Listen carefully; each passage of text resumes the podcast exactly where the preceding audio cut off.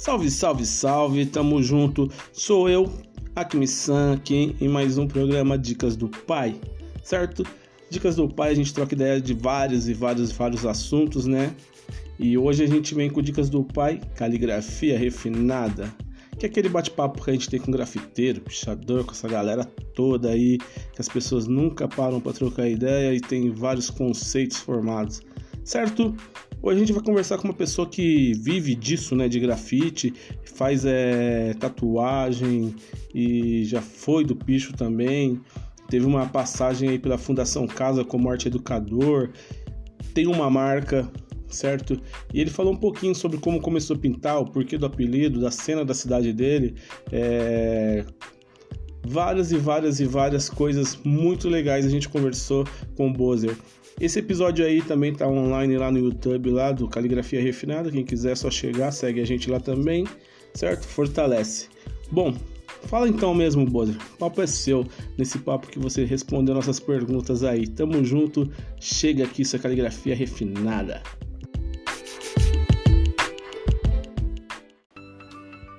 Salve, salve, caligrafia refinada.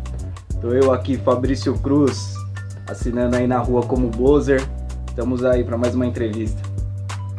Então, em 96, 97, é, o meu primeiro contato foi com o skate, né?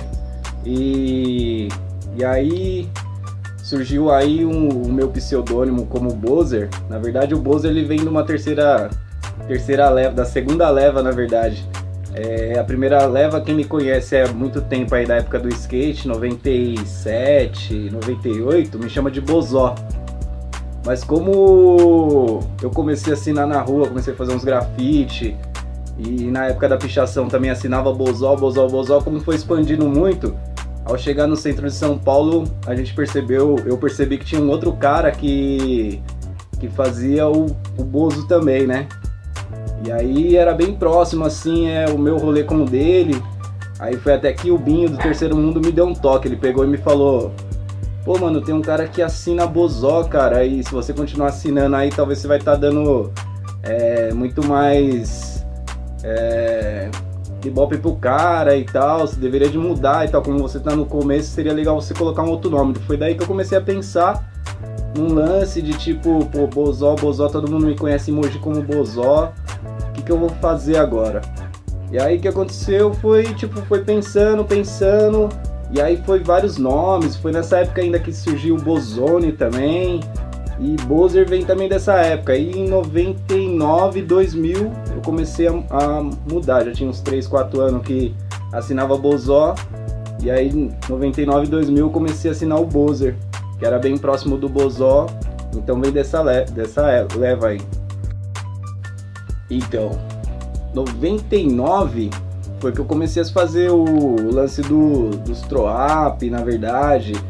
97, 98, meu contato com a pichação foi foi a primeira leva assim, tipo, eu morava no em 93, 93, 94, eu morava no Brás, nasci em Mogi, fui morar no Brás, e aí sempre na vinda de Mogi pro Brás, você pegava o, o, o ônibus ali na, no, no terminal Tietê, Cara, eu sempre passava pelos, pelas ruas ali, pela, pela marginal e sempre via lá, turma 44, Magu, Ilegal, Becos.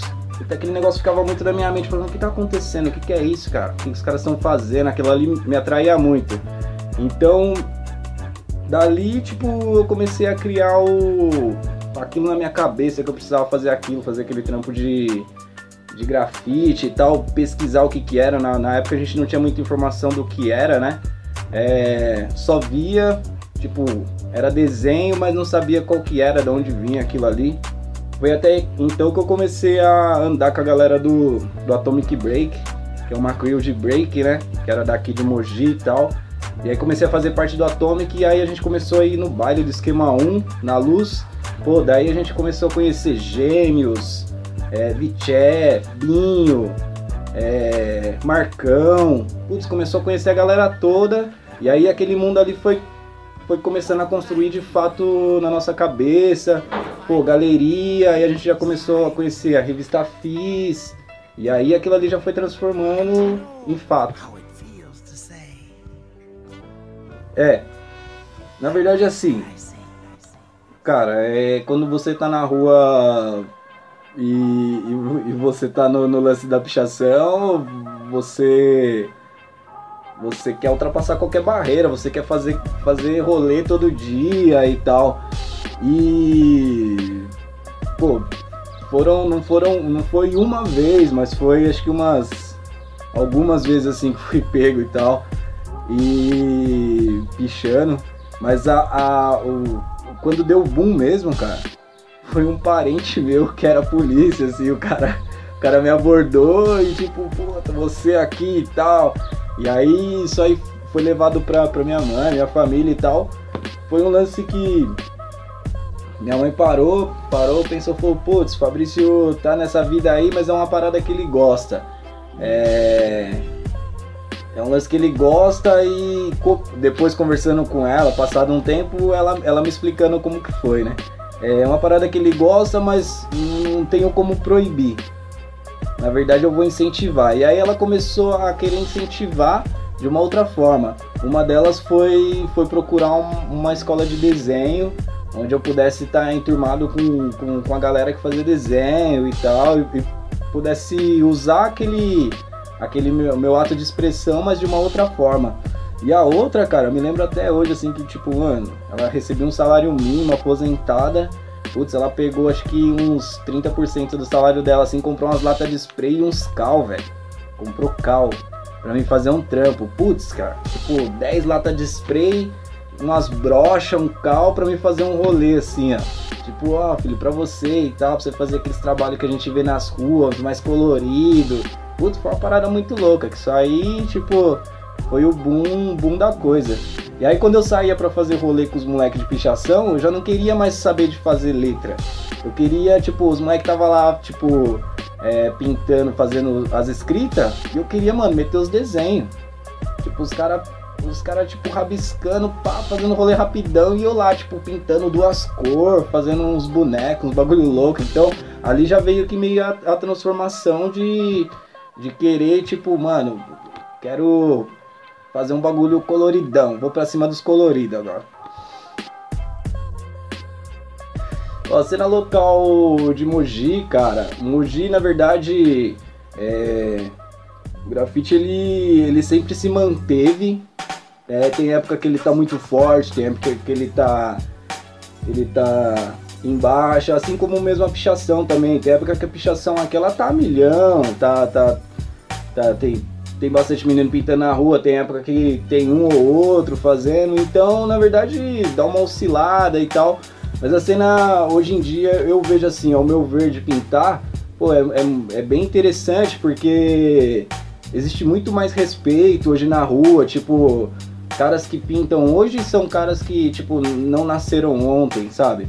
É, tem cara que, acho que o mais novo que pinta hoje, no mínimo uns 3 anos de rua ele já tem. Então, o cara mais consciente, tem que saber andar na rua, né, na verdade. Então, isso isso que acontece com isso é a transformação e a consolidação de, de bons resultados na rua, né? Acho que quanto mais tempo de experiência o cara tem na rua, é, vai tornando isso uma cena local melhor, né? Até mesmo para construção de, de vários projetos, de coisas novas e fazer coisas muito mais conscientes e que agrega na verdade para nossa cultura, tanto com a pichação como com o grafite.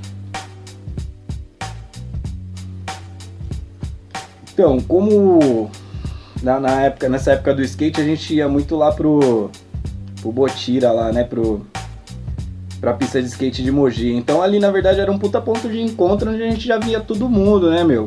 A gente trombava com os caras final de semana e meio que já, já tinha o lance da gente ficar assinando folhinha um por outro e tal. Então esse percurso de Bras Cubas até o centro de Mogi, é, no rolê de bike, então a gente começou a ver muitos caras, que nem, meu, é, o Telo dos Cosmo, é, o Mamá e o, e o Renato, cara, putz, aí a gente viu os trampos do Acme, mano, Gilson, Forgados, o Rica do The Cats, é, Tecos, Puia, é, Mael. Putz, é, era muito, muitos caras, o Cabeça. Mano, vários caras assim, tipo, a cena era muito louca na verdade, assim, porque era vários caras de vários bairros que na área centralzinha de Mogi assim tinha muito rolê, tinha, uma, tinha muito rolê. A galera meio que não se conhecia, muitos se conheciam. Tinha o Daniel do Manos, mano, vários, vários caras. É, acho que vou até esquecer alguém, mano.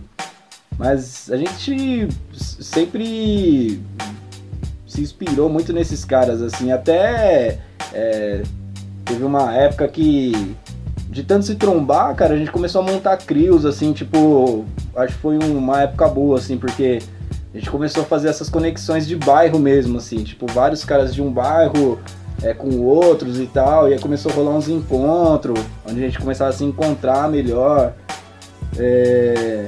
Pô, foi uma época bem interessante, assim, rolou várias tretas também, essa é as partes mais loucas, assim, né? Na verdade, os adolescentes, né, mano, e a gente meio que não se entendia, mas isso foi uma forma de crescimento, na verdade, para a cidade.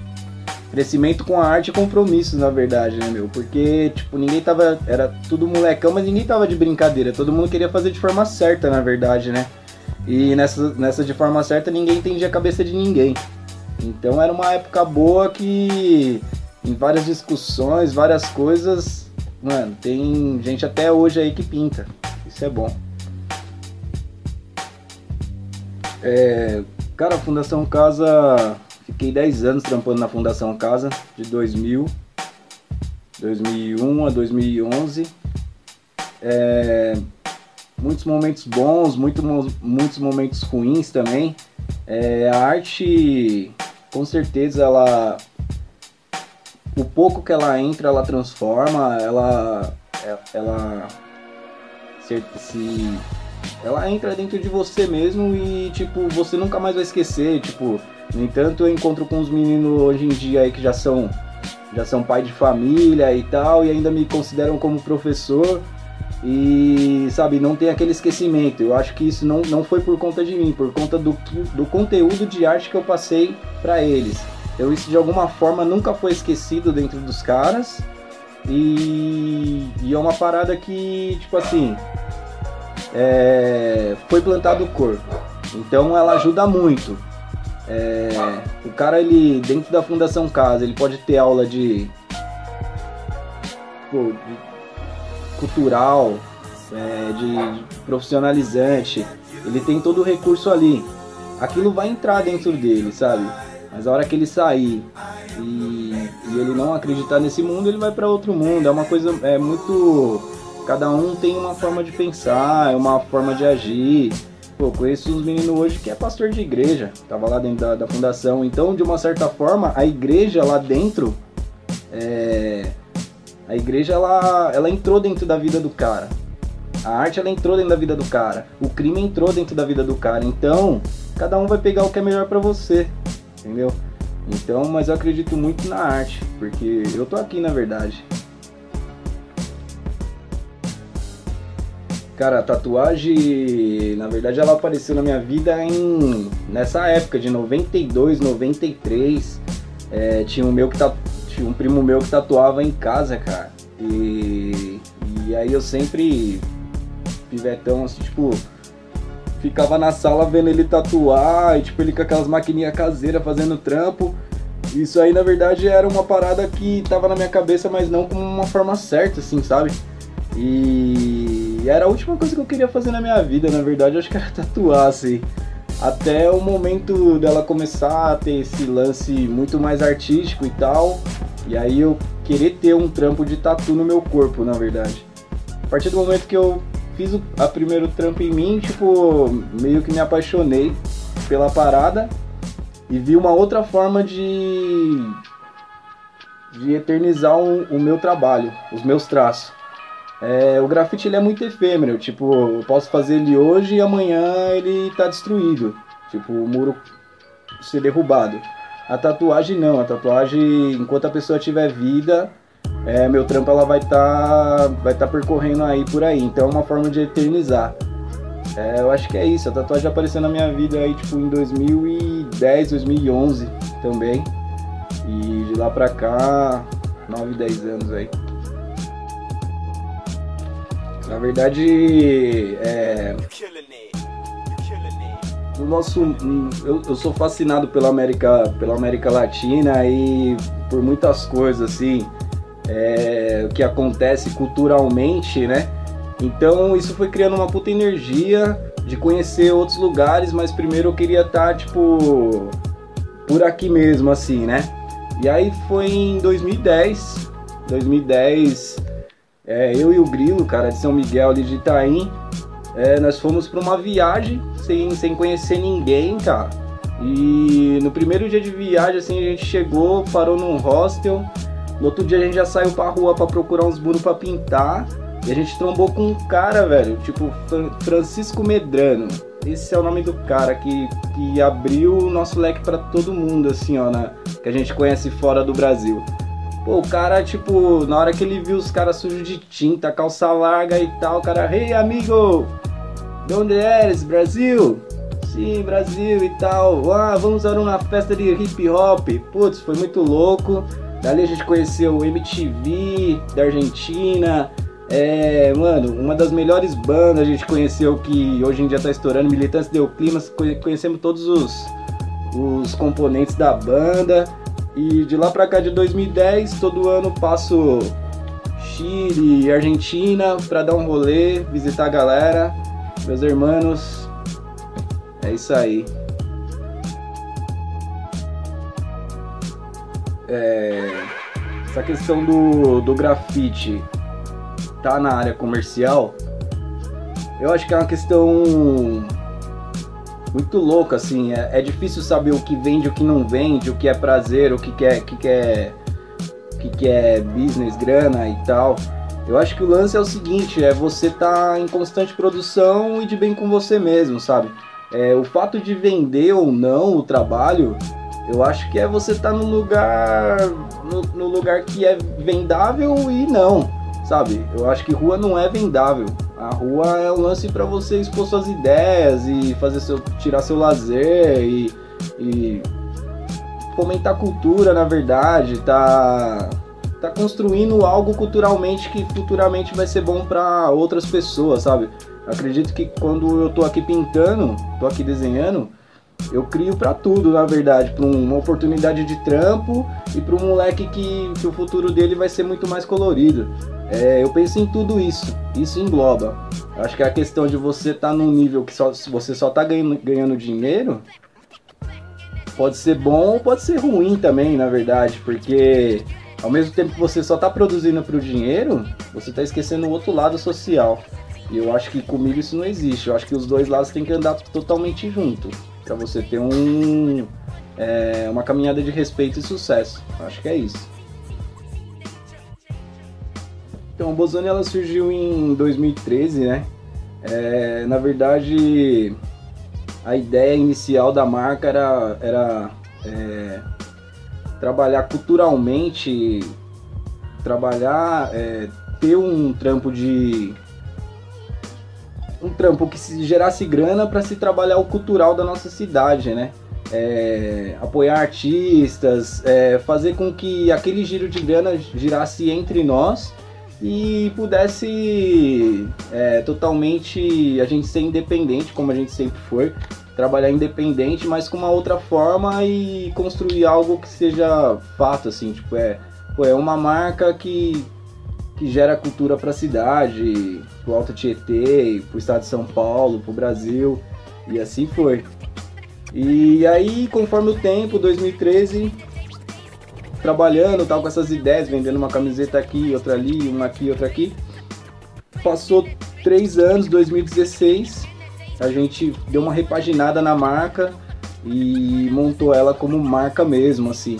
Foi aí que a gente abriu o espaço Bozone Social Clube, é, onde a gente tinha necessidade é, de estar tá trabalhando, estar tá na rua trabalhando, mas com que a gente pudesse montar um pico onde as pessoas pudessem colar, trocar ideia e gerar muito mais conteúdo para nossa forma de trabalho. Bom, acho que é, tipo, um lance importante assim pro pra rapaziada que quer pintar e tal.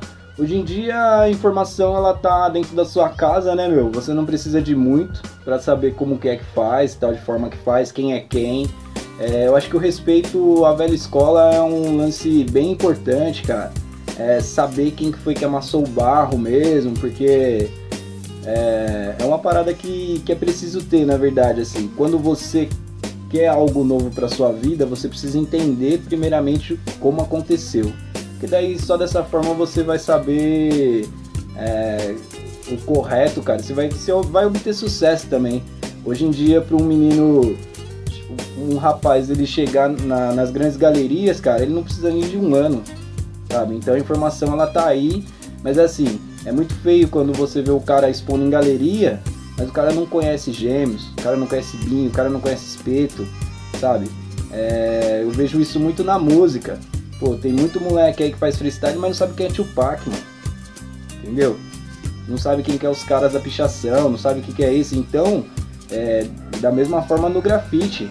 Pô, muitos caras que pintam hoje em dia, mano, James, quem é James, cara? Então acho que isso aí é as primeiras informações que você tem que buscar. E a sua caminhada sempre vai ser de sucesso, cara. Se é isso mesmo que você quer, corre atrás e vamos embora pra rua. É... Queria deixar aí um salve aí, caligrafia refinada. Obrigado pela oportunidade. É, Acme na produção. E meu, é isso.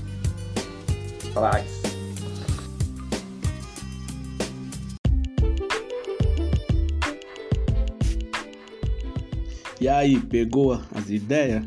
Papo louco, né? Papo louco. É... A gente para pra pensar assim, né, meu? grafite como ferramenta de transformação, sobre o que o grafite fez na vida aí do nosso parceiro aí, né? Você para para olhar, você vê que realmente, né, a arte pode fazer diferença na vida das pessoas com o incentivo certo e com as pessoas sempre direcionando, né?